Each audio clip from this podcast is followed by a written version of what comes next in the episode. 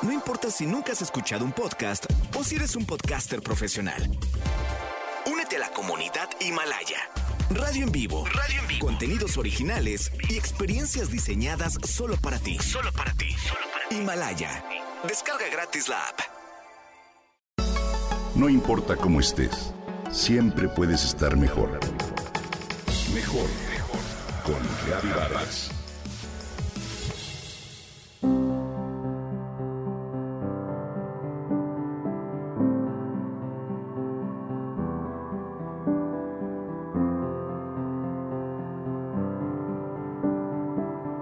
Una vez a la semana preguntaba a mi amiga, ¿cómo estás? Y contestaba una o dos palabras que intercambiábamos en mensajería instantánea a través del teléfono inteligente. Pasaron los meses así y yo juré que me comunicaba, que era un amigo presente y que estaba ahí.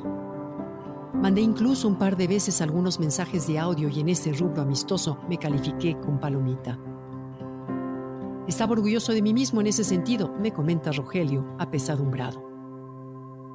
Hubo veces que mi amiga tardó en contestar, pero no me inquietaba. Tendría cosas que hacer y nunca he sido del tipo de persona que hostiga a sus amigos, así que no le di mucha importancia. Envié audios animosos y las dichosas palomitas azules me indicaban que había visto el mensaje. Pero llevaba semanas sin contestar, ahora que lo recuerdo. Fue entonces cuando tras un mes sin conexión entre los dos decidí tomar el teléfono y llamarle. Una voz entrecortada y débil me contestó. Estaba con COVID desde hace semanas y por ello no había podido contestar. Lamentablemente hoy nos gobiernan los mensajes escritos en la comunicación con los que nos rodean. ¿Te ha pasado que das por hecho que la otra persona se encuentra bien y ni siquiera estás seguro de ello? ¿Cómo le pasó a Rogelio? Durante esta pandemia y distancia social, según algunos, la tecnología y la mensajería instantánea nos acercan Pululan los mensajes escritos y los de audio que aparentemente acortan la distancia, pero que, paradójicamente, la hacen mucho más grande. El abuso de la tecnología hoy nos lleva a relacionarnos en un mundo virtual y por ende nos aleja del real. No pretendo satanizar ni condenar las herramientas de comunicación maravillosas y nuevas.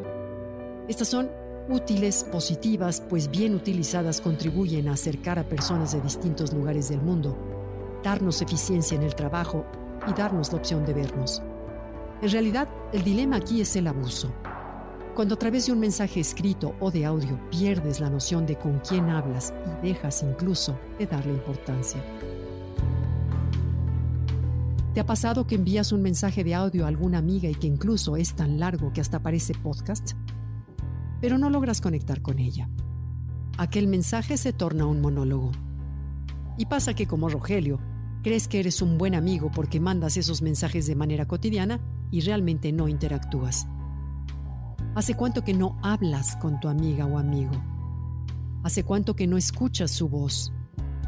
¿Cuántas personas se tomaron la molestia de llamarte en tu cumpleaños o nada más recibiste felicitaciones a través de redes sociales o mensajería instantánea con el consabido sticker animado? Hoy te propongo que procures guardar los mensajes de texto para cosas simples. Para las importantes, toma el teléfono y llama.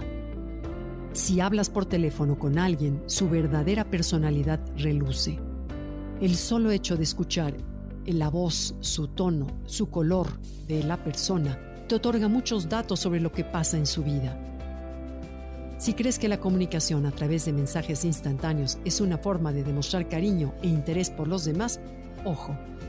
Estoy de acuerdo, nadie tiene tiempo para estar al teléfono todo el día, por supuesto, pero te invito a que la próxima vez que vayas a enviar un mensaje de cumpleaños a alguien querido, reconsidere si no es mejor tomar el teléfono y escuchar su voz. Si bien por la distancia social requerida en estos tiempos es difícil mirarnos las caras y establecer contacto real con la otra persona, un mensaje de audio, por más largo que este sea o uno escrito, nunca sustituirán una buena conversación con los que más quieres. Hagamos el esfuerzo.